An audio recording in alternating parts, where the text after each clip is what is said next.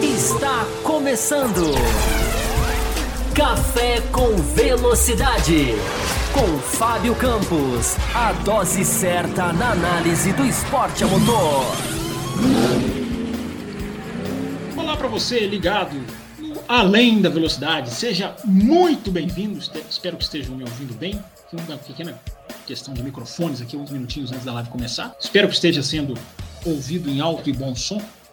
É, sejam todos muito bem-vindos, começando mais um bloco do Café com Velocidade, aquele bloco das quintas-feiras, aquele bloco onde a gente interage aqui sem perder o espírito da segunda-feira, que é o espírito do debate, da, da análise, da, enfim, da troca de ideias e de pegar alguns assuntos também daí da semana, né? A gente tem alguns assuntos de durante a semana quentes. Hoje a gente tem coisas interessantes para a gente analisar. Tem uma notícia que eu considero até uma, uma bomba, uma bombinha que não era esperado, que é um, um carro da Ferrari com uma, uma atualização visivelmente destacada, e a gente vai analisar também. Vamos falar da Ferrari, vamos falar da McLaren, vamos falar de Mônaco, vamos falar de GP da Espanha, evidentemente. Estamos aí às vésperas dos primeiros treinos que vão abrir aí os trabalhos para o Grande Prêmio da Espanha, né? Uma pista tão diferente. Posicionando aqui, a gente chega lá, viu, gente? Calma que a gente chega lá posicionando aqui para a gente pegar esse enquadramento, tudo certinho. Sejam todos muito bem-vindos. Os suspeitos de sempre já estão aqui: José Etienne, Marcelo David, Mel Maganha. Chegou, podia ter chegado um pouquinho mais cedo hoje, né, Mel Maganha? Mais uma vez atrasada. Eric Alves, Tuareg está aqui também, legal Tuareg. Anderson Martins, uh, Pedro Adário, se eu, se eu falei direitinho. Uh, Eric Alves já falei, Joaquim Rind está aqui, Liminha, apoiador também, um monte de apoiador aqui, Camila Reis do Amaral, se a Camila Reis está aqui, a live já pode começar. O Anderson Martins, a Diane, que eu nunca errei o nome dela, estou invicto, está aqui também, já deixou o like dela, olha aqui, ó, ela já deixou o like dela, faça como ela e já deixa o seu like aí antes da gente começar a live. Uh, Bruno Oliveira também deixou a mensagem dele aqui. Deixa eu ver quem mais. O Pedro Henrique Alves, o Ricardo Spot, Uh, e muito mais. Gente que está chegando, sejam todos muito bem-vindos. Tá? Só dar aqui os recadinhos rapidinhos antes da gente começar. Aqui no canal do Café você pode se inscrever, deixar aí sua, a sua inscrição e ativar o seu sininho. O canal do Café com Velocidade não só tem as suas lives costumeiras de segunda e quinta, como também tem os cortes do café que estão subindo aí ao longo dessa semana. Teve vários para você acompanhar os melhores momentos. Você que não, não viu uma edição, quer ver ali o, alguns dos trechos que foram comentados você também pode ver lá os cortes do café. E deixar o seu like também, deixar a sua, a sua, a sua mensagem lá também para gente. A live de hoje, como todas as quintas-feiras, tem a previsão de uma hora, uma hora e cinco de duração, tá? Vou compensá-los, porque eu sou um, um apresentador muito justo. Uma hora e cinco de duração. E se a gente bater a meta, a gente estende a live. Quem sabe a gente até não estende um pouquinho mais, né? como em outras quintas-feiras, dependendo aqui do nosso volume de audiência. 20 superchats, valor mínimo de 5 reais. A gente não colocou meta na segunda-feira, hein? Não colocou, nós, nós não colocamos meta na segunda-feira, porque a culpa deve, ser, deve ter sido do Raposo e do Will. É, então a gente já vai aqui começar, já vamos, já vamos, já vamos emendar, já vamos emendar aqui começando a nossa a nossa bateria de perguntas, porque é o seguinte, tem muita pergunta na hashtag que está aqui aparecendo aqui na tela para você. Tem muita pergunta na hashtag Além da Velocidade, então, como sempre, eu vou começar por ela, para depois a gente ficar aqui batendo o nosso papo no chat. Já agradecendo o Pix que está chegando, tá? Você pode mandar o seu superchat ou via YouTube, aqui na, na, na, maneira, digamos, tradicional, ou você pode mandar também o seu superchat. Eu estou com o nosso, o nosso controle posicionado aqui, uh, aqui para o nosso programa. Quando você manda um superchat via Pix, você coloca na sua mensagem em parênteses Pix, para que a gente possa identificar mais facilmente, ok? Uh, então vamos lá, vamos lá, vamos lá. Vamos começar aqui a nossa, a nossa distribuição. Deixa eu ver o que mais, que mais de recadinho que eu tenho que dar. Uh, se tornar membro do canal, você já se tornou, tenho certeza disso. Deixar o seu like também. E poder participar das maneiras que você achar melhor, seja por super chat, seja simplesmente enviando a sua mensagem, a gente sempre tenta ler todas as mensagens, ou seja, via Pix. Além da velocidade, a hashtag. Eu começo a hashtag além da velocidade, eu tenho que pagar aqui uma dívida, que eu tinha uma dívida aqui que eu acabei não lendo um, um, um não lendo um superchat, um, um Pix que foi mandado pelo nosso uh, André Pedro, e eu tinha deixado ele reservado aqui, e agora o, o bacaninha sumiu aqui da tela. sumiu aqui da tela. E agora bate, bate no fundo aqui da hashtag e não acha. Parece que, ela, parece que as hashtags que chegaram estão impedindo aqui de ler as mais antigas. Uma hora eu vou pegar, uma hora eu vou acertar. Peraí, calma aí, André. Eu, vou, eu tenho uma, é um superchat antigo que ele leu, um superchat não, uma mensagem no, que ele mandou na hashtag. Enquanto eu não dou um refresh aqui, deixa eu já trazer aqui as mensagens que foram mandadas para essa edição. A primeira foi da Esther dos Santos. Já vou começar com a mensagem dela, tá, gente? Vai mandando a sua mensagem. A gente tem muito assunto para falar e vamos começando. A mensagem da Esther, pronto, agora está visual, visualmente certinho aqui para mim. A mensagem da Esther é a seguinte: uh, Lewis Hamilton disse que o carro da Mercedes melhorou e deve estar ainda melhor para a Espanha, diz ela. Mônaco não foi a pista ideal para testar as atualizações, como se imaginava? Sim, sim, exatamente. Não tinha, ali não tinha como errar, né, Esther? Porque a questão das atualizações em Mônaco já se sabia que não era questão de circunstância, não era questão de pista, não era questão de, de pista limpa, de corrida, de qualifying, de configuração. Ali é questão de que não dava mesmo ali, porque os carros em Mônaco não são, eles não vão ao máximo, né? Eles não são testados para aquilo que eles foram construídos. Né? Eu acho que essa é uma, essa é uma definição que a gente pode que a gente pode fazer. Né? Eles não são testados para aquilo que eles foram construídos. Então, qualquer atualização que você colocar ali, Mônaco você faz adaptação. Né? Você leva, as equipes levam uma caixa de direção completamente diferente para que o volante possa fazer o hairpin. Ele, ele vira muito mais do que ele viraria numa, numa condição normal, de pista normal. Então, são essas são levam suspensões um pouco mais duras, reforçadas para aguentar o guardrail. São adaptações que você faz para Mônaco. Então, é exatamente isso. Como se sabia, não, não não, a gente falou um pouquinho sobre isso. É, os pilotos não, não se incomodaram. Acho que esse é o feeling que a gente pode ter de Mônaco, mas vamos lá, né, gente? Tá, tá aí no título do programa, né? No título da live. É, são dois mundos completamente opostos, Mônaco e Barcelona. Então agora a gente agora a gente vai ver todas as a efetividade de todas as atualizações, atualização de asa, atualização de suspensão, atualização do aerofólio. A gente sai mais ou menos da pior pista para ter atualização é, a gente sai da pior para melhor. Então, vamos ver agora nesse final de semana. E a gente vai falar, daqui a pouquinho eu vou falar sobre o side pod da Ferrari. Hein? Que coisa, que surpresa, hein? Eu considero uma notícia bem impactante aí, ninguém esperava. Pelo menos a maioria das pessoas não esperava. Claro, atualizações esperavam sim, a gente já, já tinha até falado. Mas, no entanto, essa atualização, o que, que será que ela quer dizer? Hein? Daqui a pouquinho a gente vai falar sobre isso aqui no nosso canal. Vamos continuar lendo as perguntas, hashtag tem bastante. O nosso Carlos Ferreira manda aqui o quanto o desempenho do Alonso podemos creditar ao excelente carro que a Aston Martin fez esse ano, claro. Muito, muito. O desempenho do Alonso é muito creditado ao carro. O Alonso é um, é um piloto que está mostrando, né, deixando claro para quem tinha alguma dúvida da, da, do, do, o cara né, não, não perdeu, perdeu muito pouco, se é que ele perdeu de velocidade, de capacidade, mas é, Evidentemente, o carro, o carro é o, o carro é a, é, a, é, é a grande novidade, digamos assim. Ele deixa aqui uma pergunta sobre o Pérez. Há muita gente criticando o Pérez pela corrida de domingo, mas largando onde largou em Mônaco, desconsider, desconsiderando o erro, diz ele, que para mim, para ele, Carlos, foi, foram consequências da posição de largada. É, ele largou no final do grid por um erro dele mesmo. Ok, fiquei com uma dúvida. O Pérez é tão incompetente assim ou no lugar dele, a maioria, para não dizer todos os outros pilotos, teriam dificuldade de fazer uma corrida melhor. É, eu acho que chamar o, o Pérez de incompetente é um pouco, é um pouco exagerado. É, eu esbarrei sobre isso durante essa semana. Né? O Pérez ele vai ser julgado por uma régua que é uma régua, a, é a régua mais exigente, né? que é a régua de título mundial. Ele vai ser julgado, ele tem que ser julgado. Dispute ele o título ou não, ele tem que ser julgado pela régua do título mundial.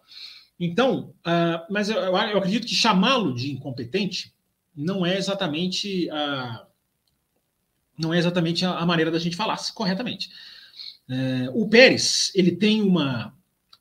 A, a, situação que vive o Pérez é curioso, né? Porque uh, título mundial, é, título mundial é outro jogo. É outro jogo que você está jogando. Você pode estar no mesmo time há 10 anos. Você pode conhecer o carro você pode saber as pistas de olhos fechados, como a grande maioria, Pérez, inclusive. Na hora que você está brigando por título, cara, é diferente. É diferente, você está em outro lugar. Você pode passar pelos mesmos, pelas mesmas pistas, pela mesma situação, com os mesmos mecânicos. Na hora que você está brigando por título mundial, é, é, tudo muda. Tudo muda. É tudo completamente diferente, mesmo que você esteja fazendo as mesmas coisas. Então o Pérez está se vendo nessa situação. E ele vai ser analisado por essa situação. É, eu acho que a corrida dele foi atabalhoada. Foi uma corrida de tudo ou nada. Foi uma corrida de vai ou racha, podemos dizer assim. É, porque ali o cara já não tinha nada a perder. Aconteceu uma coisa parecida com o Leclerc, quando ele teve a sua. Quando ele largou lá de trás, aquele, aquele grande prêmio que o carro dele quebrou, né? Pelo toque no guarda-reio. O carro dele quebrou e ele teve que largar lá de trás. É, ele veio por tudo ou nada também. Ele ultrapassou, ele, ele encostou, ele empurrou, ele quebrou bico, se não estou enganado. Então, o cara vai por tudo ou nada. A análise do Pérez, que eu acho que é, que é importante, é, essa questão do título vai ficar marcado, talvez fique marcado Mônaco, né? Talvez fique marcado Mônaco. Qual vai ser a marca da perda do título mundial do Pérez para as pessoas? Título mundial que eu nunca, eu nunca acreditei, embora eu sempre digo, né? O fato de eu não acreditar não quer dizer que não vai acontecer, e outros pilotos já, já me surpreenderam nesse, nesse aspecto. Mas se a marca do, da perda do título de 2018 do Vettel é abatida em Hockenheim, aquela é a marca, quando eu digo a marca, eu digo a imagem. É, se aquela é a imagem, uh, a imagem do Pérez pode ser que fique sendo Mônaco. Para mim, vai ser Melbourne, porque eu, mais uma vez, falo. Aquilo que aconteceu em Melbourne, para mim, é, é, é, inadmissível. É muito pior do que o que aconteceu em. Mônaco foi um erro também, numa hora, no início do qualifying, numa hora até parecida, na primeira volta. É, mas Melbourne é aquilo que o ouvinte do café já me viu falar aqui. Melbourne é, Melbourne é, é indesculpável, porque é o cara não conseguir fazer a curva seguidas vezes. Então, então tem, o Pérez tem isso, né? Ele tem dois Q1, duas, duas, duas eliminações de Q1 em seis corridas. Isso, isso, isso, isso arrebenta a disputa do título mundial. É, mas o Pérez, pessoal e Carlos, é, o Pérez é um bom piloto. Ele é um bom piloto, eu não tenho a menor dúvida disso. Pessoas podem discordar. Ele é um bom piloto. É, ele, ele vai atrair críticas maiores, mais pesadas, eu acredito, por uma esperança é, até desesperada uh, de um resquício de briga por título mundial. As pessoas depositam no cara. O que, que é? Qual é a chance de haver uma disputa por título mundial esse ano? É o Pérez. Então ele vai ser mais pressionado por causa disso. Faz parte do jogo. Faz parte do jogo. Porque há, em muita gente, até em veículos da imprensa, há uma. Há ali, houve, né? Houve, principalmente, talvez não, não devo falar mais no presente, mas houve ali um traço de esperança em muitos de que, olha, esse cara é o cara que pode dar graça para o campeonato. Só que isso não pode afetar é, o esmagamento né, que vai vir, o esmagamento, que é o que tudo indica virá, nada mais é do que uma exposição da realidade. O que a gente vai ver nada mais é do que a realidade. O Verstappen é, é, esmagando, vou repetir a palavra, esmagando o Pérez, é a realidade. Superchat aqui da Camila e do Vitor Hugo, registrados aqui, gente. Obrigado. Já já vou começar a fazer a continha para a meta aqui. É, então, acho que essa é uma análise do Pérez que é importante a gente fazer. É, ele tinha que ter aproveitado o calendário. O Pérez tinha que ter aproveitado o calendário, porque o calendário foi muito favorável a ele. A gente falou sobre isso aqui na segunda-feira. Porque a partir da Espanha é muito difícil imaginar ele não comendo poeira do Verstappen. A partir do GP da Espanha, a gente vai começar os circuitos os circuitos rápidos, os circuitos normais, os circuitos permanentes. E o Pérez desperdiçou uma chance enorme de pelo menos fazer alguma coisa na parte de corridas de rua, na sequência de corridas de rua. Ele uh, desperdiçou.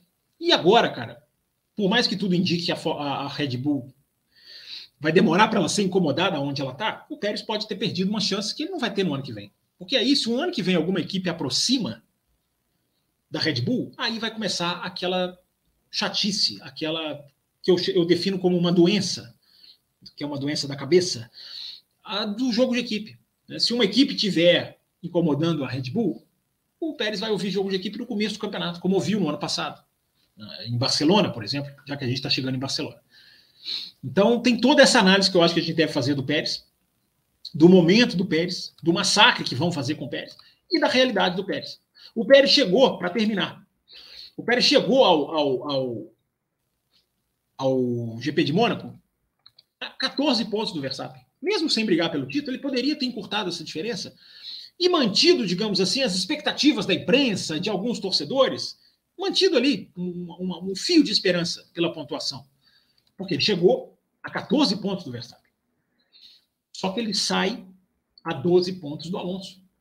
Ele sai de Mônaco com 12 pontos de vantagem para o Alonso, com a super, ultra, mega Red Bull.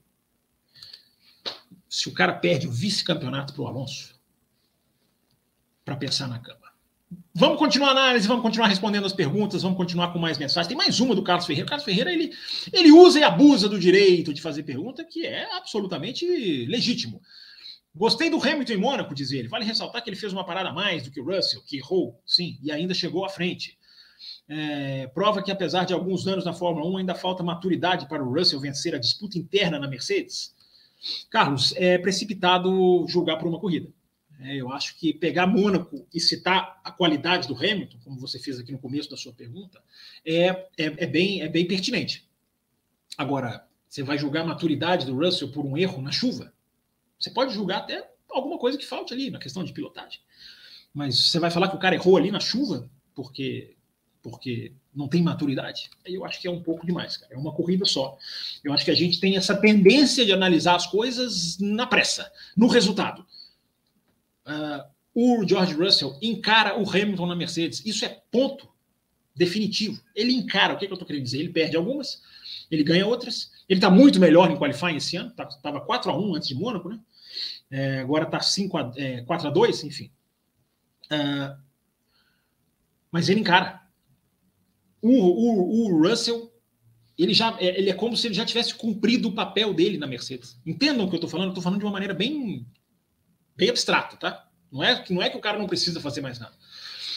O Hamilton, o, o, o, o desculpa, o Russell, ele já mostrou para a Mercedes que ele é um cara para se apostar, mesmo errando, mesmo cometendo um erro aqui, outro ali, mesmo passando uma fasezinha ruim, como ele passou Singapura e Japão ano passado. Singapura ele ficou no Q2. É, evidentemente, uma instabilidade o cara vai passar. Surpreendente foram aquela sucessão de top 5, top 5 que ele fez no, no começo do ano passado. Aquilo era a exceção em termos de expectativa, não em termos de capacidade. Lembre-se da, lembre da maturidade dele no Bahrein, na prova em que ele substituiu o Hamilton. No Bahrein em 2020, não é isso? Lembra da maturidade do cara. O cara quase ganhou aquela corrida e não ganhou, não foi por problema dele. Então, o, o Carlos, o jogo da Mercedes é muito interessante de se ver. Agora, tem uma coisa que eu vou deixar aqui para análises futuras. Esse carro da Mercedes melhorando não é, não é virando um carro vencedor, porque isso é outra conversa. Mas esse carro da Mercedes melhorando, a dinâmica da disputa interna da Mercedes começa a mudar. Essa é para pensar na cama, diria João Mirbet. Voltaremos ao tema. Como é que eles falam? É... Watch this space. Fique, assista esse espaço. Voltaremos ao tema. Matheus Ferreira mandou na hashtag que os programas pré-GP de Mônaco do Café foram um banho de futurologia, diz ele. Foi, foi mencionado para ficar interessante que seria bom molhar a pista. Falaram da possibilidade de algum carro ser erguido para ver o assoalho. E, continua ele, e um ouvinte falou também sobre o grid invertido. Tivemos chuva, Red Bull e Mercedes erguidos e Pérez largando em último. Sensacional. É isso aí, Matheus. Acabou sendo. A gente falou realmente dessa questão da, do assoalho, né? E, e o molhar a pista é uma, é uma ideia que eu tenho precisa ser ultra explicada antes que as pessoas rejeitem. Mas, enfim, é, tá lá, tá lá, tá, tá, tá, registrado na história aí. Você, você ouviu antes aqui, também é uma, é uma dessas. Brincadeiras à parte, obrigado, Matheus Ferreira. É verdade, eu não tinha somado todas essas três coincidências como você fez, não. O Matheus, manda aqui para nós, Matheus Cavalo. Alonso é o único piloto a correr nesse GP da Espanha em um carro de Fórmula 1 sem a chicane travada no final da volta, ele se refere. Isso pode beneficiá-lo de alguma forma? Pergunta aqui o Matheus Cavalo? Não, Matheus. A resposta é pura e simples, não. Não tem nenhum benefício. É, hoje em dia, é, isso praticamente evaporou, Matheus, assim, de o cara é espanhol, conhece melhor a pista da Espanha, o cara andou numa configuração de pista, conhece melhor do que os outros. Aí nós estamos falando de duas curvas. Na era dos ultra simuladores, dos hiper mega simuladores, são duas curvas.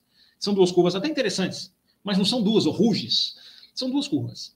Então, Matheus, não, isso não, não, não dá nenhuma vantagem, não. É, porque hoje em dia isso já se diluiu demais. O máximo que você consegue falar disso é um piloto que nunca andou numa pista de rua, como a Arábia Saudita. Talvez ele tenha ali uma, uma, uma certa estranheza, uma certa, um certo período de adaptação. A, até aí a gente pode chegar. Agora, dizer que o cara é melhor porque ele andou em duas curvas, em carros absolutamente diferentes desse, não, não tem vantagem nenhuma, não. É, o, deixa eu ver o próximo, próximo, próximo, César Caseiro. Desde a chegada do André Estela, na McLaren já foi anunciada uma grande reestruturação. Vou falar de McLaren daqui a pouquinho. E a chegada de vários técnicos relevantes vindo de outras equipes. O último, Rob Marshall, da Red Bull, essa semana. Temos um sinal positivo para a McLaren? Está guardada a sua pergunta aqui, eu vou voltar para a McLaren já já, tá? Deixa aqui a gente só pegar mais perguntas aqui antes a gente fazer a nossa reflexão. Deixa aqui a audiência ir chegando, a audiência vai, vai se juntando ao nosso trabalho. Eu vou fazer uma explicação da McLaren, sim. César, obrigado pela sua, pela sua pergunta. Ele fala aqui, né? O Rob Marshall era um dos chefes de engenharia da Red Bull. É, qual o impacto da sua saída nos novos motores? É, ele não era chefe de motores, tá, César? Ele era diretor técnico. Ele, ele, cobria tudo. Nós vamos falar sobre isso na análise que a gente vai fazer sobre essa contratação da McLaren já já. Mas só deixando aqui, o, você, você, você colocou como se ele fosse mais um cara de motores. Não, não era. Ele era um, ele era um diretor técnico. Chief Executive Officer mesmo, se, se eu não estou enganado. É, não, Director. Aí é CEO, não é CEO, esquece. Director. Enfim, inventar um inglês aqui, me, embananei. Mas ele era diretor técnico, Technical Director. Uh, pronto. Fábio, diz aqui o Antônio Júnior uh, os testes no quali não foram feitos na Emília Romana. Os testes do pneu Pirelli, se refere.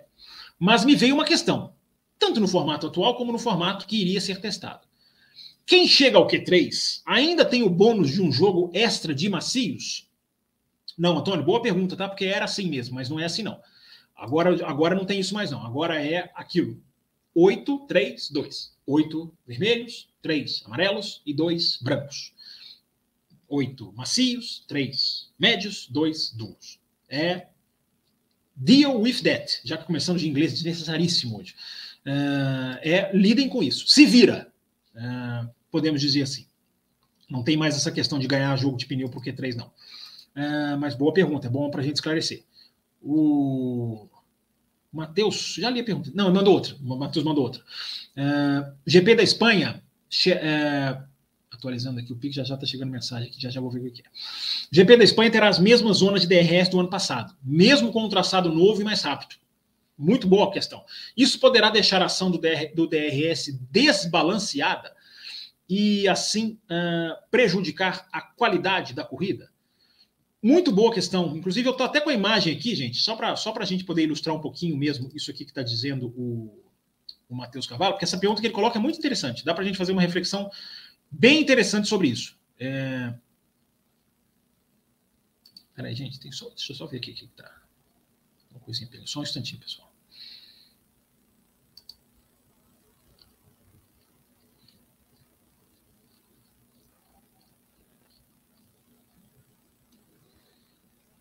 Eu vou verificando aqui. Enquanto eu vou abrindo a imagem, vou colocar a imagem na tela para vocês aqui, para a gente ilustrar essa pergunta do, do Matheus Cavalo. É, sempre aqui uma, uma, uma um minutinho para a gente subir a imagem na tela certinho, porque leva aqui um tempinho para carregar, para visualizar, para dar certinho, para emplacar aqui na, na, na, na ferramenta. Então tá aqui a pista de Barcelona, estão vendo ela aqui, ó, bem claramente, deixa eu tirar aqui a tarjinha da tela. Tá aqui o circuito de Barcelona, que é a parte final da pista. Fazer um enquadramentozinho melhor aqui, né, para ficar menos ruim. Ficar maior aqui para vocês. Estou apanhando aqui, mas enfim. Tá aqui a pista. Ó. Então, para quem não está sabendo, para quem está chegando agora, como diria o outro, esse final da, esse final da volta aqui, ó, onde eu estou fazendo aqui com o mouse, vocês devem estar tá vendo o mouse, aqui é a mudança dos outros anos, porque tinha aquela chicane aqui, né, onde está esse, esse número 16 aqui em, em, em, amarelo, esse número 16 aqui, que é a denotação da. Não é a denotação do número da curva, é a contagem daqui do posto de fiscais. O número da curva é 14, está aqui em azul. Então, aqui agora são essas duas curvas rápidas. E aqui, por isso que eu quis colocar essa imagem aqui na pergunta do Matheus, porque tem aqui ó, essa zona de DRS da detecção, que é essa linha verde aqui antes da última curva. Estão vendo aqui, está bem claro aqui, ó, dá mais um pouquinho de zoom. E tem aqui a ativação da asa. Então, a asa detecta aqui antes da 14 e abre aqui com a reta toda para ser percorrida. Aí a pergunta do Matheus é muito pertinente. Porque se os carros vão fazer aqui de pé embaixo, entre aspas, não necessariamente, mas vão fazer em, voz, em, em velocidade, voz alta, em velocidade alta, se os carros vão fazer em velocidade alta, é, a tendência de que eles consigam aqui seguir o outro carro mais de perto, que é uma característica desse carro, ela existe. Então, esse ponto de detecção está muito cedo. Ele está muito antecipado. Esse ponto de detecção ele se manteve de quando eram as chicanes aqui, aqui nesse trecho do circuito. Porque aí o carro vinha em aceleração e pegar o DRS um quanto, mais, quanto antes na cabeça da FIA era melhor. Tecnicamente até tinha um sentido. Agora, se ele já vem embutido aqui, essa linha de DRS, na minha opinião, é, é perigosíssima de estragar, de fazer com que a gente tenha aquelas, aquela situação de abrir a asa e passar no meio da reta, que já é uma tendência de Barcelona. Já é uma tendência que Barcelona tem. Então, a pergunta do, do, do Matheus é pertinente. E vamos ficar de olho nisso. É muito pertinente essa, essa, essa pergunta.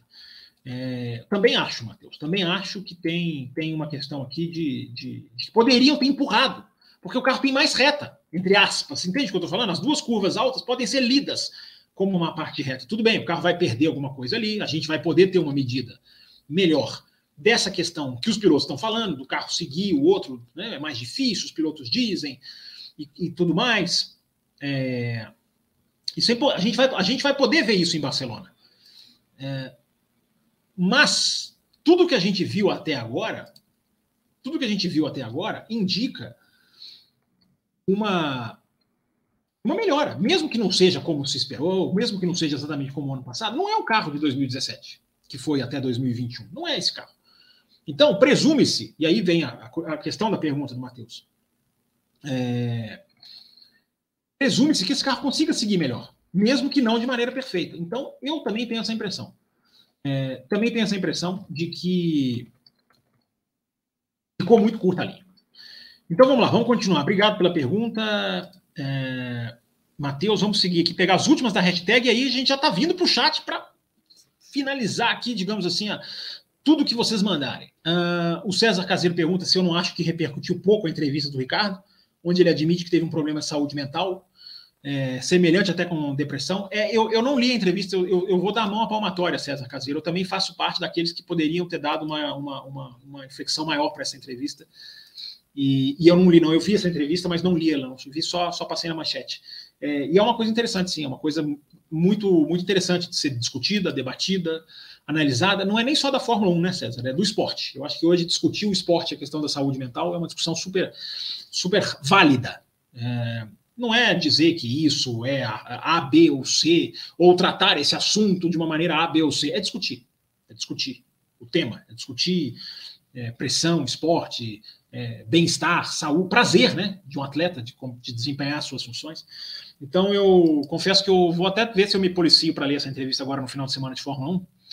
Mas eu, eu dou a mão à palmatória também, viu, César? Eu também não, não dei a repercussão devida para essa entrevista, não, que, como você está dizendo aqui, é, é, interessante, é um assunto que a gente, que a gente pode sim. É... Vamos agora para o chat. Acabou hashtag? Acabou. Eu não consegui, cara. Eu não, André Pedro, eu já fiz aqui um refresh, eu não estou conseguindo pegar a sua pergunta, cara. Você perguntou do tamanho dos carros. Eu lembro que eu li, eu achei a sua pergunta. Aliás, eu já sei onde que eu vou pegar a pergunta do André Pedro. Vou pegar ele aqui, que ele mandou aqui numa outra, numa outra, num outro canal aqui. É, eu faço questão porque eu não li, gente. Ele mandou no outro programa, eu não li, então eu estou com essa dívida com ele. E, e eu quero, eu quero, quero deixar certinho aqui, porque eu não sei porque eu não li, não apareceu aqui na minha filtragem.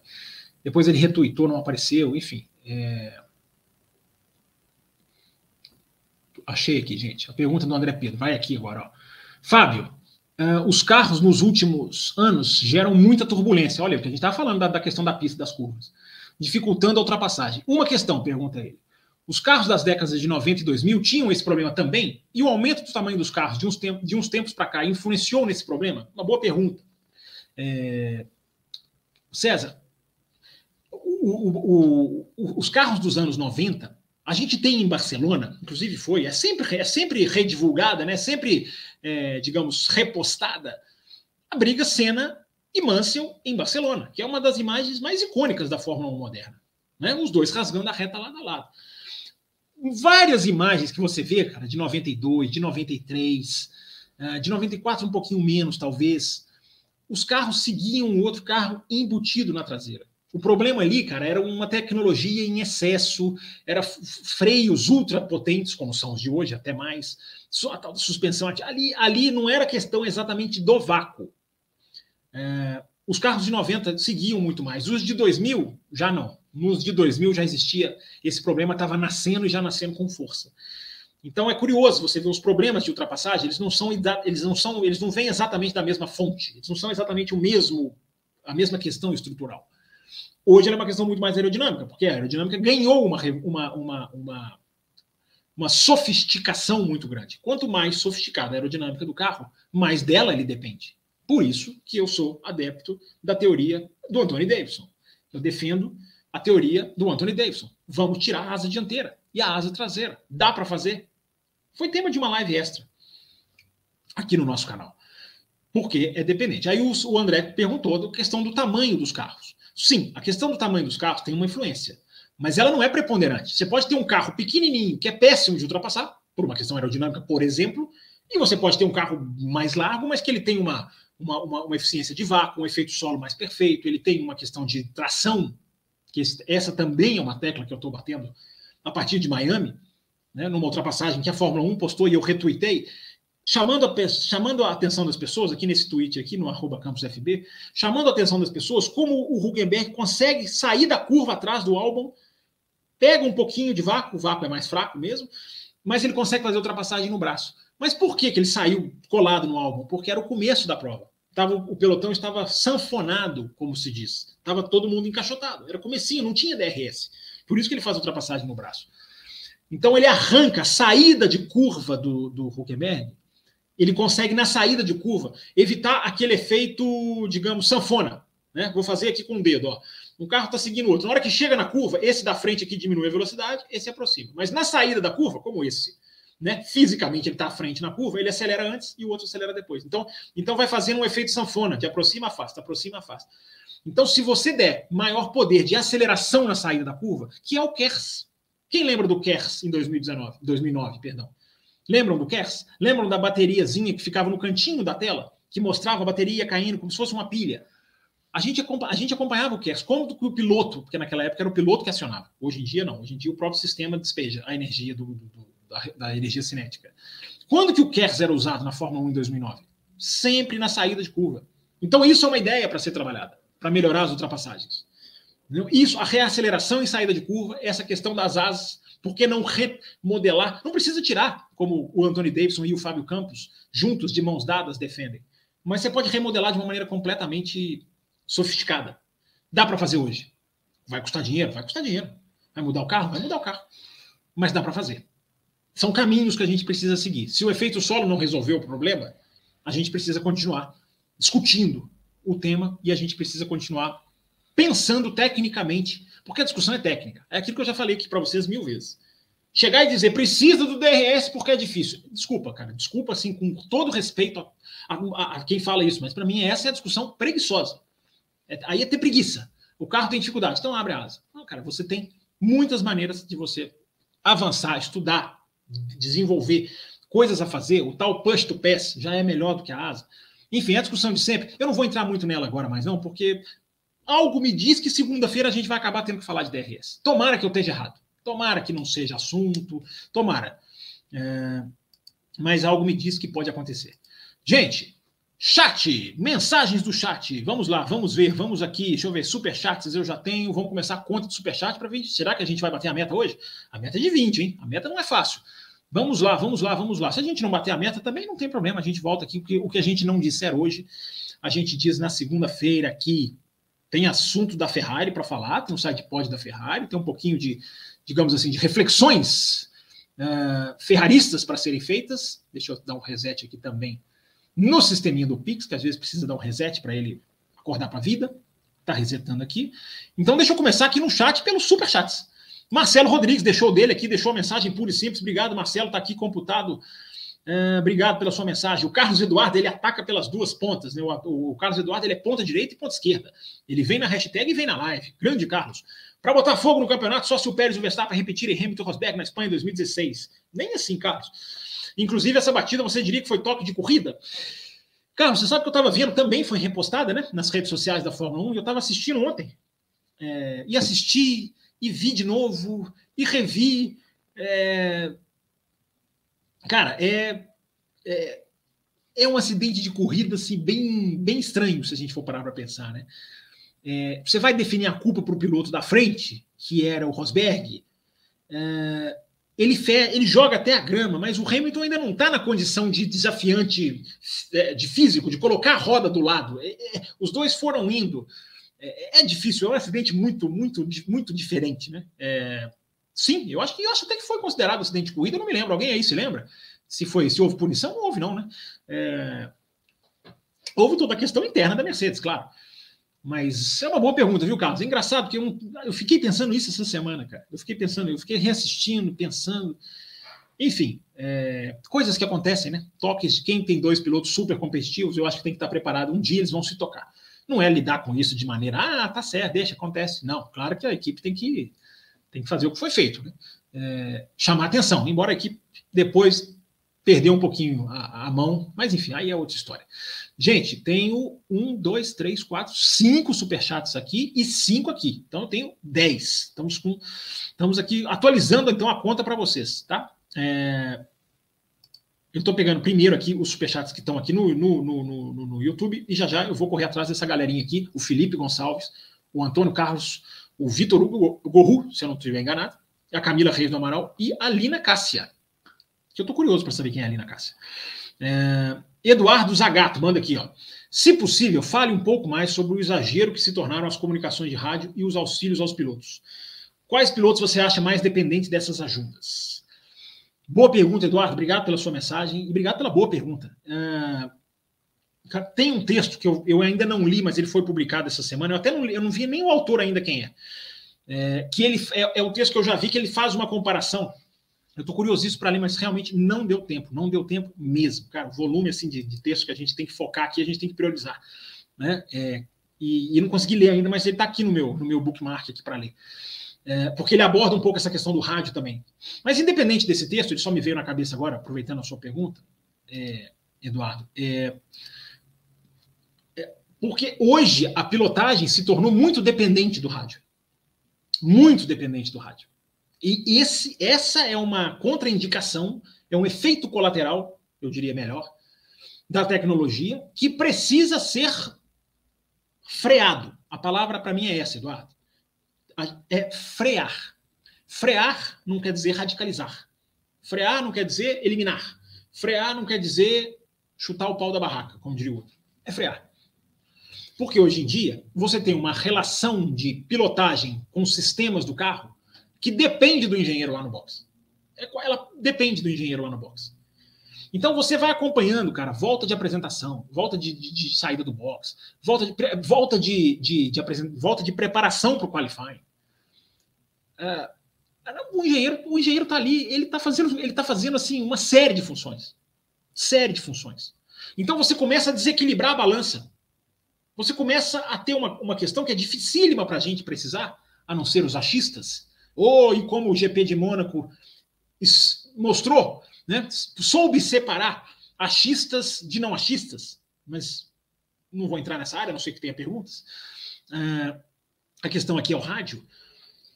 Uh, a gente, sem achismo, cara, é, como que a gente vai medir né, o peso de um piloto para um desempenho e o peso do engenheiro? Até que ponto a gente vai chegar, Eduardo, numa hora em que ter um bom engenheiro vai valer mais ou tanto quanto ter um bom piloto? Claro que isso já existe na questão da preparação. Evidentemente, os engenheiros se tornaram ultra importantes na preparação do carro. Mas uma coisa é preparação do carro, outra coisa é pilotagem. Pilotagem tem que ter, tem que ter, na minha visão, podem me chamar do que for. Pilotagem tem que ter o elemento braçal. Tem que ter o elemento humano. Não que o engenheiro não seja humano, claro que ele é, mas o elemento ali do, do, lidar com a máquina, do humano, que eu falo da reação à física, a, a, a, a administrar o equipamento, a, entender o limite de uma curva, a cuidar de um pneu, que é o nome do jogo na Fórmula 1 moderna, tá aí até Mônaco hoje em dia, a gente vê o cara que ganhou. Qual o traço da corrida do cara que ganhou? Administrou o pneu. Até Mônaco a gente já chegou nesse ponto. Barcelona, meu amigo, multiplica por 10. Pneu, temperatura, extinte, Segunda-feira a gente vai voltar a falar sobre isso, com certeza. Então, Eduardo, você tem que ter uma linha divisória ali. Você tem que ter uma linha divisória que eu acho que tá, que eu acho que tá, que já passou do limite. Você vê, a gente, a gente já citou aqui várias vezes a volta do Norris na, na Áustria, dois anos atrás, que o, o engenheiro quase pilota o carro para ele.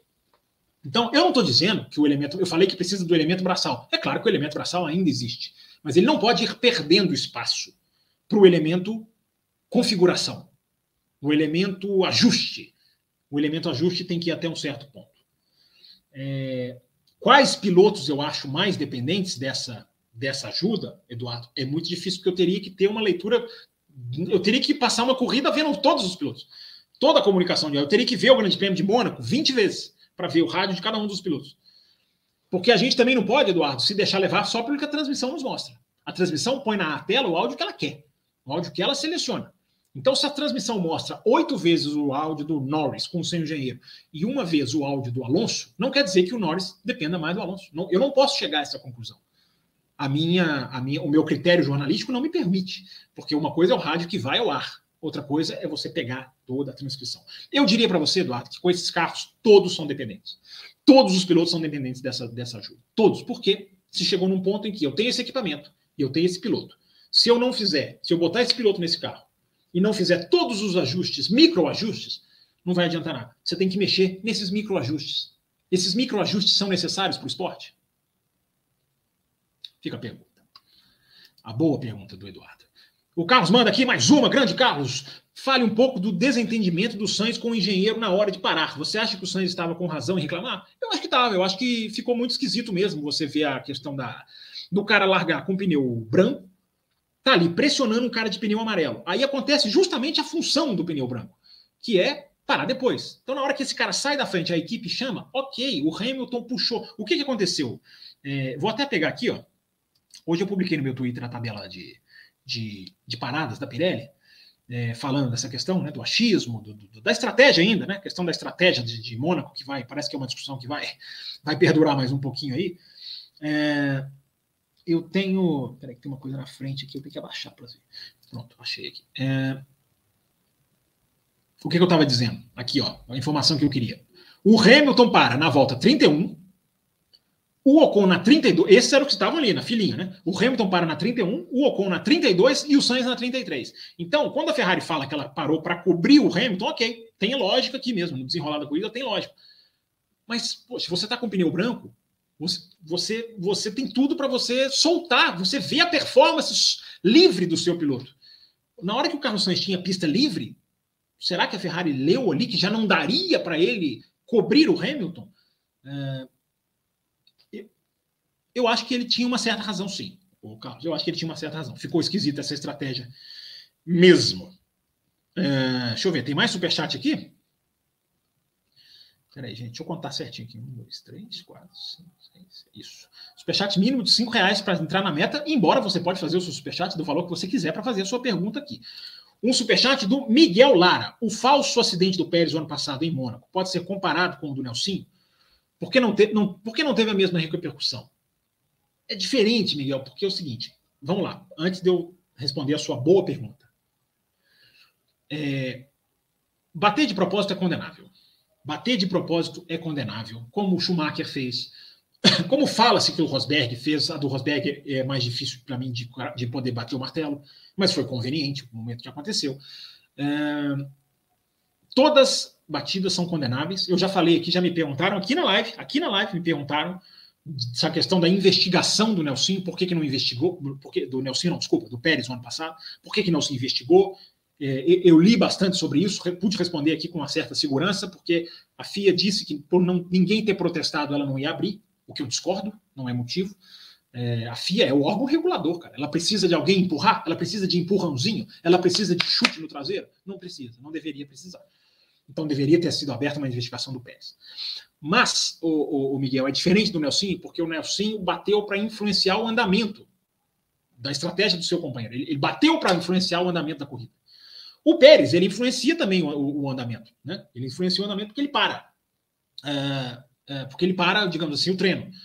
Mas a, ali, na, na, na, em Singapura, cara, é assim, é, é, você induz uma manipulação que vai, que, vai, que vai mexer com o decorrer todo da corrida.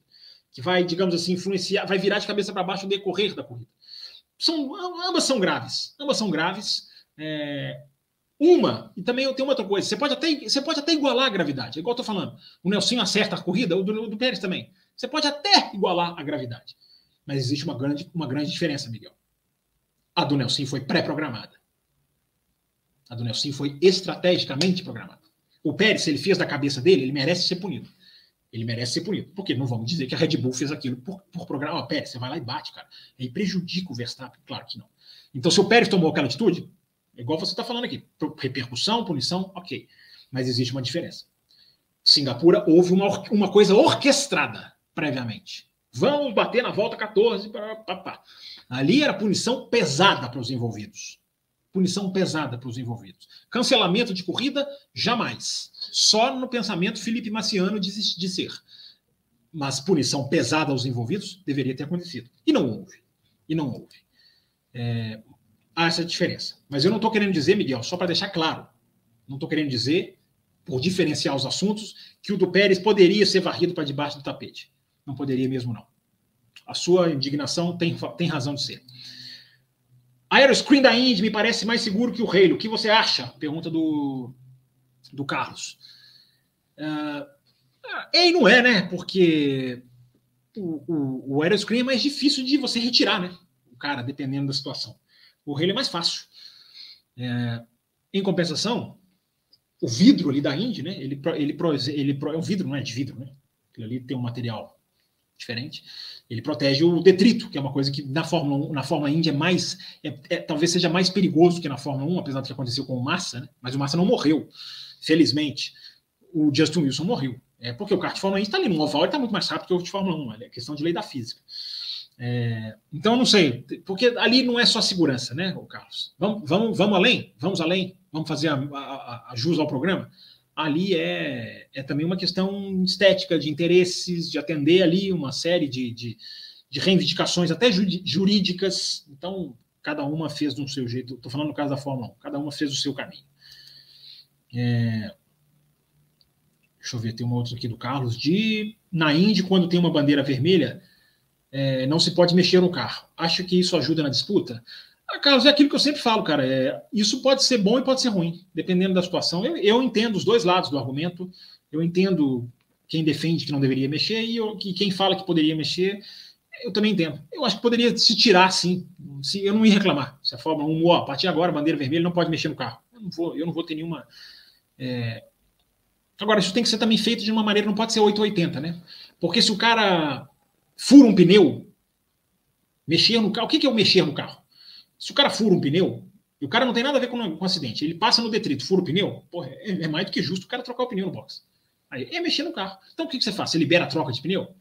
Mas aí a troca de pneu estraga o Grande Prêmio de Mônaco de 2011. Lembra do Grande Prêmio de Mônaco de 2011? A troca de pneu foi o, que, foi o que eliminou a chance da disputa ali naquela corrida.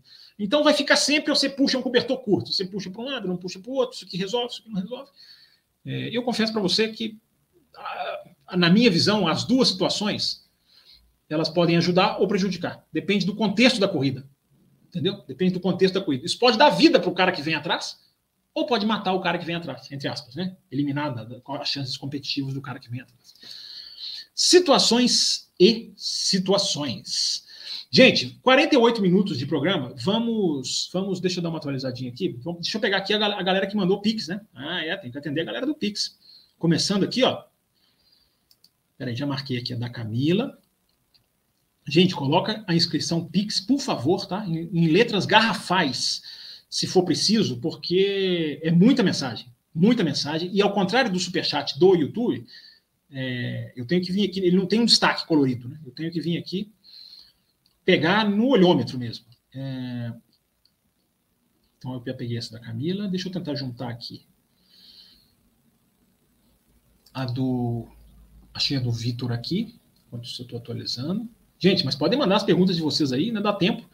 Temos que falar ainda de Ferrari e McLaren, né? Do Vitor já achei que também, Vitor. É... Deixa eu ver se eu já alinho outro aqui. Qualquer coisa eu vou descendo aqui no olhômetro depois para responder as duas perguntas que eu já marquei aqui.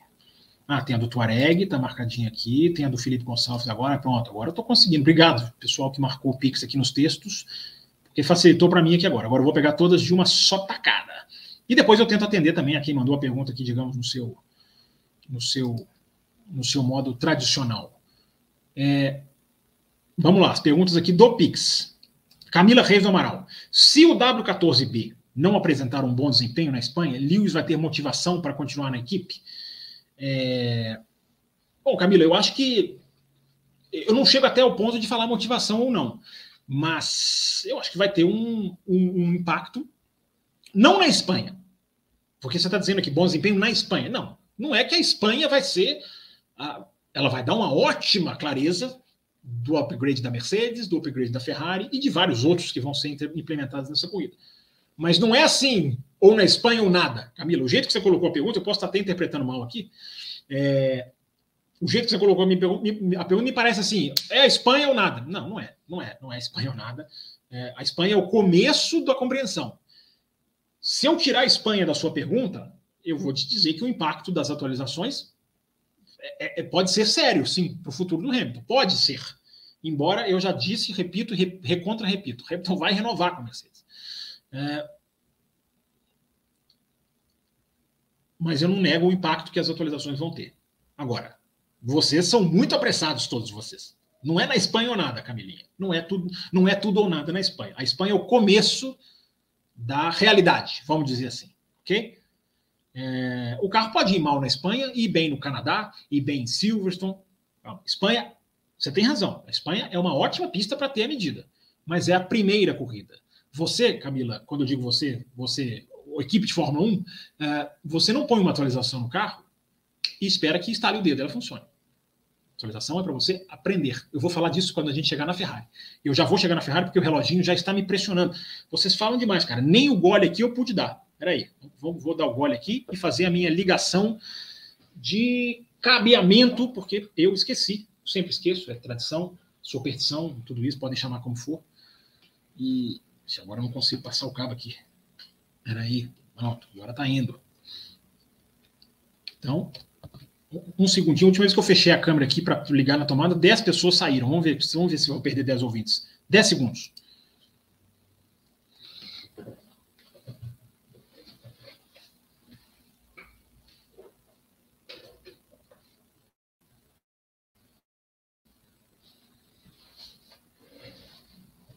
Alô, alô, alô.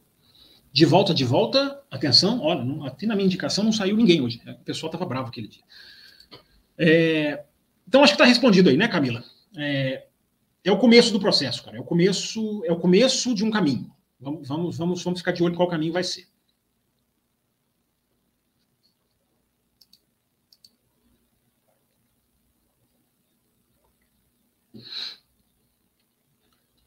Vitor mandou superchat via Pix.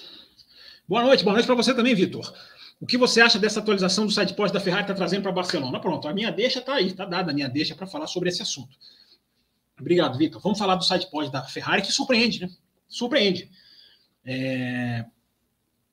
Deixa eu ver se eu peguei a imagem dele aqui. Acho até que eu peguei a imagem para mostrar dele aqui. É, a gente não tem assim uma imagem muito, muito bonitinha, como a gente vai ver na sexta-feira, quando o carro tem que, tem que ser exibido, né? Digamos assim.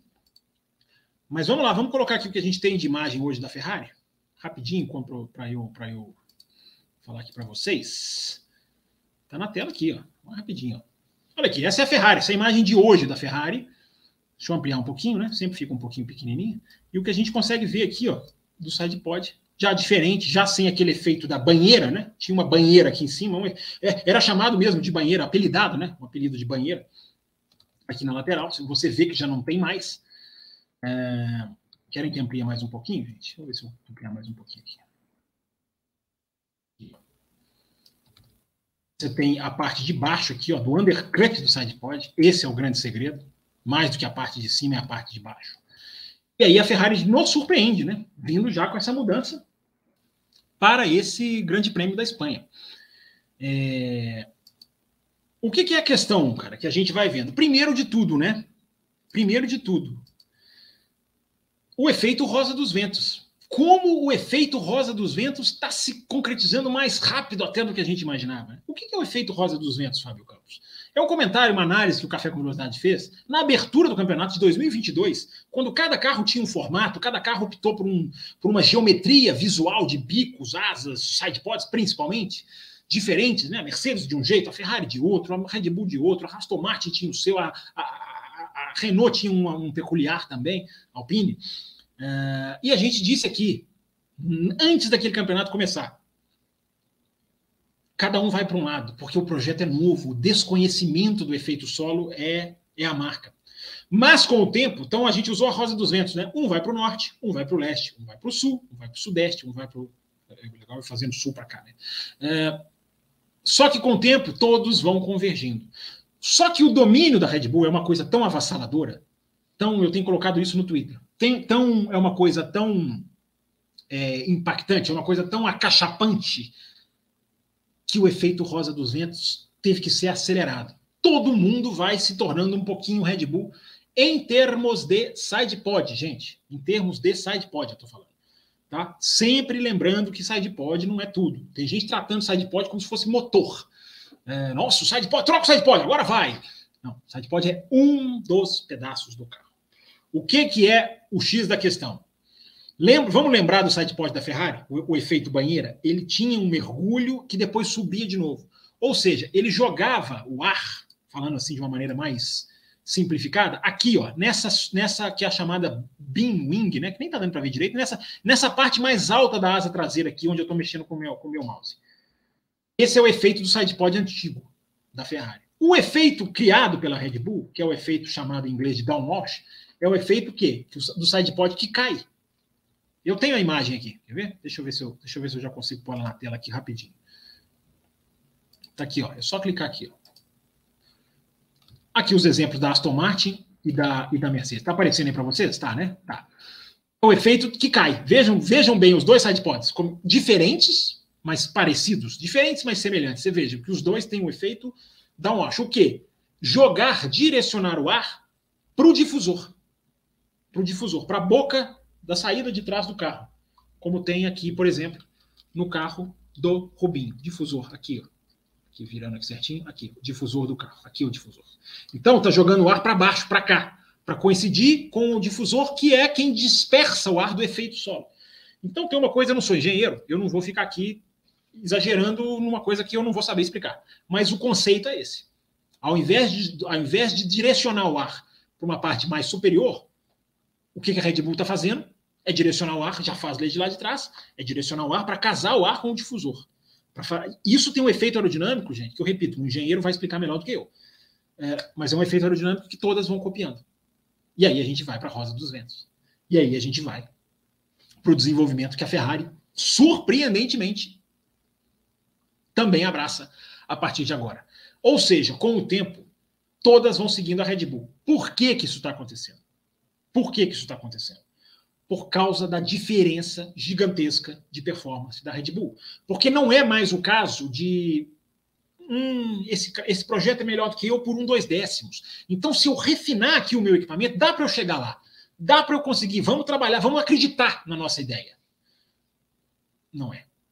O, a aniquilação é tão grande, e a palavra é essa, a concorrência está sendo aniquilada pela Red Bull, que a maneira mais rápida de você pegar a Red Bull é seguir o máximo o que a Red Bull faz. Por isso eu digo o que falei aqui na segunda-feira. O assoalho, a exposição dos assoalhos de Mônaco, uh, que o Matheus brincou aqui que a gente previu, entre aspas, né? Aquela exposição, vocês podem ter certeza que algum efeito ela vai ter. Mesmo que não haja o efeito cópia. Ah, eles fazem o assoalho assim, vamos fazer o assoalho igual e vamos andar igual. Claro que não é simples assim. Mas alguma coisa ali foi aprendida. Alguma coisa ali foi anotada. Podem ter certeza do que eu estou dizendo. Podem ter certeza do que eu estou dizendo. Então, esse é o efeito do sidepod. Esse é o efeito sidepod que a Ferrari abraça a partir do Grande Prêmio da Espanha. Efeito downwash, não o, o, o, o inwash, que era, se não estou enganado, era como era chamado o efeito. É, só que só que, pessoal, lembremos, lembremos, lembremos, lembremos. Uh, o problema da Ferrari, ao contrário da Mercedes, não é necessariamente falta de velocidade. Não é necessariamente falta de velocidade. O problema da Ferrari. O problema da Ferrari é consistência. O problema da Ferrari é não destruir pneus. Será que, será que essa mudança, que não é só do sidepod, será que ela vai ter um efeito de mudar isso? Porque o que, que é o segredo desse sidepods? Vou voltar aqui, ó. Vou voltar aqui na tela grande. Vou voltar aqui na tela grande do sidepods aqui. Não dá para ver no da Mercedes porque a foto está cortada. Mas no da Aston Martin eu vou conseguir mostrar um pouquinho. É, é isso aqui, ó. Vocês estão vendo aqui onde está escrito aqui, ó, de letras invertidas, né? Porque inverteram a foto para poder comparar. Isso aqui, que é o chamado undercut do sidepod, isso aqui está fazendo uma diferença enorme, porque você está canalizando o ar também por baixo para desembocar lá no difusor, como eu falei para vocês. Então, esse efeito, por que, que esses sidepods estão todos indo para essa linha? Ah, é só para cair essa parte de cima? Não. Essa parte de baixo aqui, ela é vital. Isso a Mercedes não tinha. Porque não tinha sidepod nenhum. Isso a Ferrari também não tinha, porque o sidepod dela era todo fechado, entre aspas, aqui na parte de baixo. Então, a cópia dos sidepods é muito por essa parte de undercut. Li muito sobre isso, gente. Não estou chutando, não, tá? Isso aí tudo, tudo analisado. Vocês aí já devem ter visto que eu tô, o que eu estou dizendo aqui de alguma maneira ou de outra. É, então, é você canalizar o ar. Para isso, os dois side, os sidepods, essas duas funções, alta e baixa, os sidepods têm. Se você analisar, gente, se vocês analisarem essa parte aqui, vou trazer o mouse de novo, ó, que eu estou passando aqui, essa parte de baixo, ela na Red Bull desse ano, de 2023, ela é muito pronunciada. A Red Bull tem quase que um túnel aqui. Reparem, olhem o carro da Red Bull ali meio de lado, meio de frente, de um ângulo que dê para ver, porque esse ângulo aqui não dá para ver tanta profundidade dessa área preta aqui, mas o quão mais afundada ela é em relação à área verde. Mas dá para vocês verem que é. Na Red Bull ela é ainda mais. Então a Red Bull conseguiu maturar isso de uma maneira é, muito boa. Entendeu? Entenderam? Então, gente, side pods são, esse, esses, são, são esses detalhes. Agora, sempre lembrando, gente, sempre eu estou tentando voltar para a tela, não estou conseguindo, voltei. É, sempre lembrando, gente, os, os side pods, saí de novo. Ei, meu Deus. Vocês estão me ouvindo, né? Os side pods, eles são um detalhe aerodinâmico. A parte mais importante dos carros de Fórmula 1 está embaixo. Pronto, consegui agora. O mais importante dos carros de Fórmula 1 é a parte de baixo.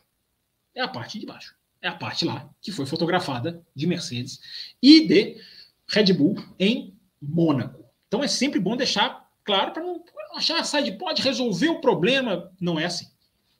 É, e tem uma outra coisa também que eu consegui, é, que eu já consegui, enfim, verificar e que é uma coisa importante para essa discussão. Os, o, o, estilo Red Bull de montar a sua configuração de assoalho com sidepod tem foi provado para todos nós, leigos ou especialistas, que tem uma margem de desenvolvimento que as outras não tinham. Por que, que você está dizendo isso, Fábio? Olha como o carro da Red Bull conseguiu ainda evoluir muito de 22 para 23, coisa que Ferrari e Mercedes não conseguiram. Não conseguiram, com seus estilos diferenciados. Aston Martin conseguiu. Mais ou menos um sidepod nesse estilo. Será coincidência? Estou dizendo, pode até ser. Não coincidência no sentido de melhorou por, por, por, por chute no escuro. Mas é porque eu estou dizendo, não é só o sidepod. Mas a gente faz sempre a referência aqui dos, dos andares do prédio. Em qual andar está a Red Bull, a Mercedes e a Ferrari voltaram a andar? Ok. Mas o conceito da Red Bull é como se, os, é como se fosse os, é como se a gente estivesse falando do cimento para construir os andares. Eu vou perder uns andares aqui, mas eu vou construir os andares com um cimento que me permite construir mais rápido. Então eu consigo chegar lá no terceiro andar. O que, é isso que esse Fábio está falando? Coisa que a gente já falou aqui no café para quem está chegando agora. É como se cada vez que você vai desenvolvendo, vai entendendo o carro, você vai construindo um andar de um prédio. Então você vai crescendo, você vai somando conhecimento e o seu desempenho vai melhorando. Então é como se construir um prédio. Todo mundo começou do nada, do terreno baldio em 2022. Alguns já estão em andares diferentes perceberam, Ferrari e Mercedes, que o cimento, entre aspas, que a Red Bull usa, além dela estar tá construindo andares melhores, o cimento que ela usa permite ela construir andares mais, mais rápido. Então, o escopo para desenvolvimento, isso é fundamental na Fórmula 1 hoje, gente. Fundamental. Os engenheiros falam isso demais. Transmissão inglesa aborda isso várias vezes para quem assiste as transmissões, não só da F1 TV, como da Sky Sports. Margem para desenvolvimento. Tem projeto que tem, mais e tem projeto que tem menos. Esse é o outro motivo que está todo mundo indo para o caminho da Red Bull. Porque olharam ali e falaram: hum, aqueles caras ainda, além do ano passado fazerem o que fizeram, olha a margem de salto que os caras ainda tinham no projeto deles. Nós não conseguimos. Nós não conseguimos. O que a gente viu de 22 para 23 foram Ferrari e Mercedes patinarem, para não dizer uma expressão mais, digamos, popular. Patinarem. Então, tudo converge como a rosa dos ventos, para seguir a Red Bull. E porque, principalmente, a diferença de tempo é tão grande, a diferença do cronômetro é tão gigantesca, que até eu conseguir me achar onde esses caras já vão estar. Então eu vou tentar pegar carona. Mesmo que eu volte aqui um pedacinho do meu andar, eu tenha que reconstruir a minha esperança de construir os andares mais rápido.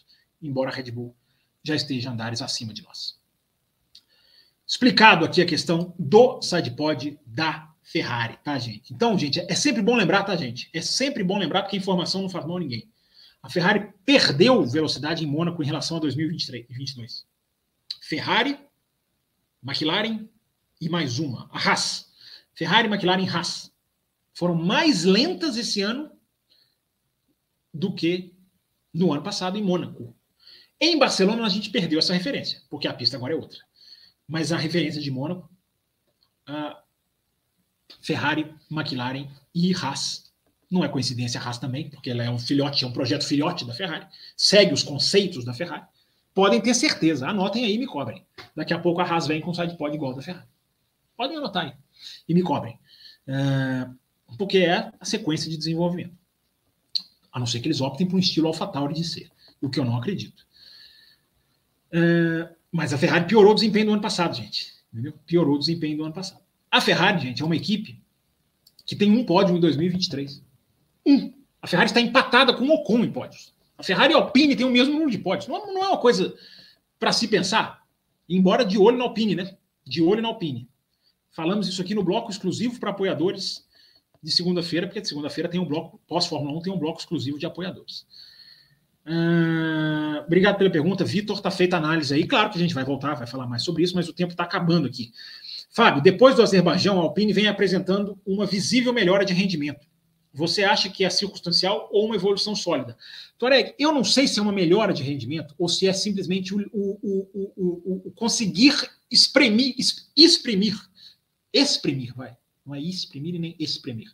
É exprimir o seu, a sua velocidade. É liberar, libertar uma velocidade que estava presa. Eu, sinceramente, eu, eu tenho essa dúvida, o, o Tuareg, porque o começo de ano da Alpine foi muito, foi muito errático. Né? Então não acerta, é, não consegue desenvolver no, no Azerbaijão, não consegue fazer preparar o carro, pega fogo o carro. É, parece, pode ser o caso, que agora a Alpine está conseguindo simplesmente entender. Mas ela está trazendo atualizações, né? Então é difícil a gente precisar. Barcelona vai dar uma boa medida para a gente. Agora, não dá para cravar também nada é, apenas baseado em Mônaco. Sempre bom lembrar. Beleza, grande Tuareg? É, gente, eu tenho 12 superchats. Deixa eu ver se tem algum pix aqui que eu não tinha lido. Eu já vi que chegou mais aqui. Só fazer essa atualização aqui, porque a gente já está no horário, tá? É... Deixa eu pegar aqui a atualização do Pix, quanto que a gente tem. Uh, para ver se a gente estende a live ou não. Só um instantinho, atualizando aqui, demora um minutinho para a gente pegar. Está pegando aqui. É, tem aquele mesmo número. 512. É, vamos lá, gente. É, deixa eu finalizar aqui. Eu prometi uma pequena acréscimo aqui, então eu vou, eu vou finalizar um acréscimo aqui que a gente pediu. É, eu, tem mais superchat que chegou aqui. Tem um pix do Felipe Gonçalves, esse eu não tinha lido ainda. Não é isso, Felipe? Fábio, acredita que o Pérez vai conseguir a proeza de perder o segundo lugar do campeonato para Alonso? Pois é, eu falei sobre isso há um pouquinho, um pouquinho, um pouquinho tempo atrás, o Felipe. É, essa é uma das grandes questões, né? Essa é uma das, essa é uma das grandes questões. Se perder, cara, cara, se perder vai ter um, vai ter um impacto aí, né? Porque o carro é muito superior. Mas vai ser uma, se bobear, vira uma disputa, uma disputa até legal. É... Vi em outro canal alguém dizendo que a Red Bull é, tem tranquilamente meio segundo de performance para despejar se alguém chegar perto. Acha que pode ser real? Carlos, isso é muito, muito, muito, muito abstrato, cara. Meio segundo. O que é meio segundo numa pista? É meio segundo é a mesma coisa que na outra? É, cara, a gente já viu a Red Bull botar 20 segundos em todo mundo, em todas as corridas. Né? Tirando, tirando as corridas que tiveram intempéries, digamos assim. Safety car, chuva. É, até na de chuva, né? Até na de Mônaco ela bota 20 segundos no Alonso. Só na Austrália que não botou porque teve aquilo, né? Bandeira vermelha no final, não tinha como, né? É, então, Carlos, a gente viu a Red Bull soltar o que ela tem, cara, em, em Jeddah e, e em, em, no Azerbaijão. Porque era um contra o outro ali. Na hora que um tá contra o outro, cara, tem esse negócio de ficar segurando. Foi pé embaixo. Entendeu? Então, é, essas questões, essa, eu não gosto de entrar nisso, cara, te confesso. Ah, a equipe tem meio segundo para. Cara, primeiro que se ela tiver, quem vai saber precisar isso? Entendeu? E o que, que é meio segundo? A Red Bull sobra na turma, a gente já viu, a gente não precisa de alguém nos dizer isso. A gente já viu o que a Red Bull pode fazer, a gente já viu o, o que ela é capaz de fazer. É... Sumiu aqui, sumiu. É... Sumiu da minha tela aqui. Tudo, peraí, gente, sumiu tudo aqui. Deu pau no programa, sumiu tudo aqui da tela. A mensagem do Carlos está aparecendo aqui. Peraí, Carlos. É, deu, deu, deu um pau aqui. Deixa eu ver se eu consigo recuperar aqui algumas perguntas. Gente, deixa eu falar antes do programa terminar, deixa eu falar da, da, do, da, da contratação da McLaren, que eu acho que é uma análise importante da gente fazer. É um assunto que foi perguntado aqui, né, pelo, pelo, pelo César Caseiro, se não me engano, né, que perguntou do Marshall, né, e eu prometi que ia respondê-lo, e agora vou pagar aqui a minha, a minha, a minha dívida. É, ele pergunta, né, ele cita aqui a questão do Rob Marshall, da Red Bull, se que a McLaren contratou vários técnicos relevantes, né, segundo aqui a pergunta dele, e se esse é um sinal positivo da McLaren no longo prazo. Eu acho que é um sinal muito positivo, porque é aquele negócio. Né? Reflexão aqui para gente, a gente fechar. Uh, o que, que acontece? A gente tem uh, troca de engenheiros toda hora, todo dia. Eu até eu costumo dizer que é igual jogador de futebol. Você não tem as notícias de transferência de todos os jogadores de futebol toda hora, todo dia. Você tem os grandes destaques. Lá do time que você acompanha, do campeonato que você acompanha. Só que eles estão sendo transferidos no mundo, digamos assim, toda hora. Com o engenheiro de Fórmula 1, apesar de, né, das suas diferenças claras e desnecessárias de eu ficar aqui sublinhando, com os engenheiros é assim também. Troca-se toda hora. Equipe contrata, contrata mecânico, contrata chefe de mecânico. Esse intercâmbio, ele é diário, vamos dizer assim. Ele é, ele é diário. Então não adianta a gente ficar microanalisando qualquer contratação. Uma vez eu acho que foi até o Brasileiro que perguntou aqui para mim: ah, dois engenheiros foram contratados. Eu lembro que eu respondi Brasileiro, ok, dois engenheiros, dois engenheiros. E aí? Entendeu? É... E esse caso não. Agora é um nomão, digamos assim. É um nome, é um nome de respeito. Esse Rob Marshall. Por que esse Rob Marshall é um nome de respeito? É... Porque ele era chefe, chefe chefão, vamos dizer assim. Ele era chefe técnico, diretor técnico, comandante de projetos da Red Bull. E não é só isso. Ele era tudo isso, mas desde 2006. Ele é um cara que trabalha na Red Bull desde 2006. Então, meus caros, o que, que esse cara não viu de construção de, de, de, de, métodos vitoriosos da era Vettel, da, da, da ressurreição para a chegada na era Verstappen? Então, esse, esse, essa contratação, ela é muito mais valiosa do que tirar foto do assoalho. Porque esse cidadão, esse diretor, esse vai chegar na, na McLaren e esse vai poder dar o assoalho completo para a McLaren. É assim, porque, porque usava assim, porque casava com um chassi assim, porque o motor também é assim. Essa é uma contratação que vai trazer muito conhecimento a Red Bull para a McLaren. Porque esse é um cargo muito importante que, esse, que, esse, que, ele, que ele ocupava. É, tem pouca gente acima dele, do Rob Marshall, acima dele na Red Bull. Pouca gente acima dele. É... O que é uma coisa para a gente refletir também. Porque o que, que acontece hoje na Fórmula 1? Qual é o regulamento do limite de orçamento? O limite de orçamento te limita ele te libera, na verdade, não é limita, ele te libera os três funcionários de mais alto escalão não entram no limite de orçamento. Né? Os caras fizeram essa regra, mas eles não quiseram mexer no próprio bolso. Né? Eu vou ganhar menos? Não, me tira um pouquinho dessa daí. Então, os três funcionários mais bem pagos das equipes, eles estão liberados do limite de orçamento. Aí vamos para a Red Bull. Christian Horner, claro. Adrian Newey, evidente. E mais um. Mais um. Não sei se é o Helmut Marko, não acho que o Helmut Marko deve ganhar tanto assim. Uh, deve ganhar bem. Mas, e aí? Qual, quais, qual outro que ocuparia essa vaga? Então, talvez esse Rob Marshall tivesse de fora desse, dessa, dessa liberação e ele se encaixasse num salário que tem que se adequar, num conjunto de salários que tem que se adequar ao limite de orçamento. E talvez a McLaren o esteja trazendo para pagar como um top 3. Então, esse é o nome do jogo agora. na Fórmula 1. Pegar talvez um cara que é muito bom, mas que pela hierarquia não tem um, um mega salário por causa dessa liberação, e de repente, tudo é uma especulação que eu estou fazendo aqui, e de repente é, você traz como um super diretor e aí ele sai do limite. Ele entra nos três tops. Não sei se esse, se esse Rob Marshall está nos três tops. Talvez esteja. Então, é, o, o, o, o, nome do jogo agora é esse. O negócio é contratar dos top, é contratar dos times de ponta. Esse é o nome do jogo, esse é o segredo do negócio. Porque se você tem equipes dominantes, a melhor maneira de você alcançá-las é trazer, é trazer gente delas. Quem começou a ditar isso? A Aston Martin. A Aston Martin está onde ela está porque ela começou a pegar caras de Red Bull, de Ferrari. De Ferrari, de Ferrari até não estou me lembrando de alguém, mas enfim. E da Mercedes, da Red Bull e da Mercedes, certamente. Foi lá e pegou caras cirurgicamente. O Dan Fellows é o nome mais famoso, mas não foi só ele. Não foi só ele. Uh, existe um cidadão da Mercedes, que eu sempre me esqueço o nome dele, Hanley, uh, que era de altíssimo uh, escalão na Mercedes também. A Aston Martin foi lá e levou.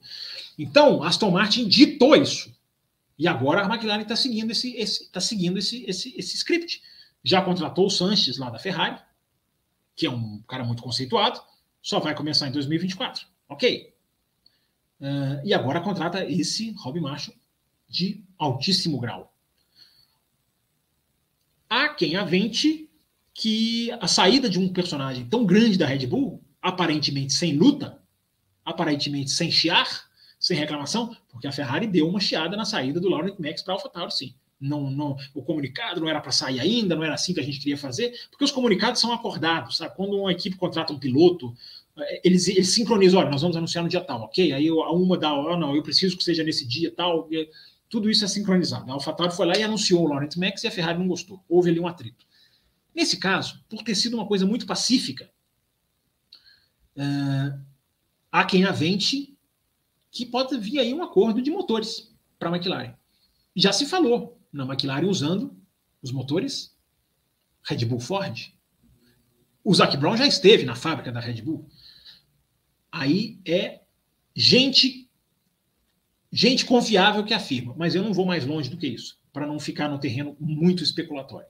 A verdade é, a McLaren investe, a McLaren se, se reestrutura, traz um cara que é muito mais valioso do que foto de assoalho, a McLaren vai ter alguém que sabe de cabo a rabo o assoalho da Red Bull como é.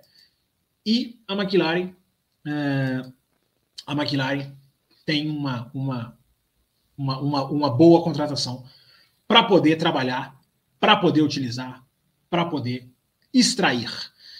Gente, é, deixa eu ver, eu tenho mais um Pix aqui, deixa eu ver quem é. é... Só atualizando aqui o meu sistema. É o Tuareg, né, Tuareg? É isso. Tá aqui o seu Pix aqui, ó. Ah, rapaz, chegou, deu rapidinho para ver rapidinho aqui, ó. É... Gente, o vazamento do estouro do limite de gás da Red Bull antes da FIA se pronunciar a respeito não configuraria uma quebra de sigilo fiscal da equipe? Tem que ver, depende quem vazou, né? A FIA vazou isso para alguém, como, como foi descoberto, né? É... Como é essa regra de sigilo fiscal? Alguém é responsável por isso? Alguém tem que ser punido por isso? Enfim, essa é uma, essa é uma questão. É, ficaram sabendo mesmo, né? Aquilo ali foi, foi, foi pré-antecipado e foi e foi feito da, de, de, da maneira como a gente viu, né? É... Gente, então vamos caminhando para o final da live, tá? Abordamos aqui os assuntos importantes dessa semana, prometidos, né? Falamos do Pérez, falamos do sidepod da Ferrari, falamos do, do, do dessa contratação da McLaren, que eu julgava ser uma contratação que merecia um destaque, sim, para as pessoas entenderem, porque é o que eu falei, né? não dá para ser, não dá para ficar comentando toda a contratação de engenheiro, não dá. É, mas essa, essa é grande, essa é grande, essa é uma contratação de impacto, essa é uma contratação que tem implicações, que tem essas leituras que eu fiz para vocês aí para a gente clarear um pouquinho mais nessa questão é, do, do, do, do, caminhar das equipes, né, do desenvolvimento das equipes. Gente, Grande Prêmio da Espanha chegando, uh, duas curvas novas, digamos assim, novas velhas, né? Voltando para o calendário. Vamos acompanhar esse Grande Prêmio. Grande Prêmio que tem muita chance de ter uh, um, um, uma, uma, apuração de performance bem mais clara dos, dos, dos, das atualizações, embora, como eu falei para Camila, foi me engano, foi para ela, as atualizações estão chegando. Não é dar o veredito final, é dar uma real. Vamos deixar assim? Vamos colocar assim, um português bem claro? Gente, muito obrigado para quem participou. Olha, não deu para responder as perguntas, não deu tempo de responder as perguntas de quem mandou normais aqui. Acontece. Enfim, é a proposta da live, é a premissa da live. É... Quem tiver Twitter, quiser mandar lá, pode mandar lá, põe lá, a hashtag, eu respondo lá no Twitter.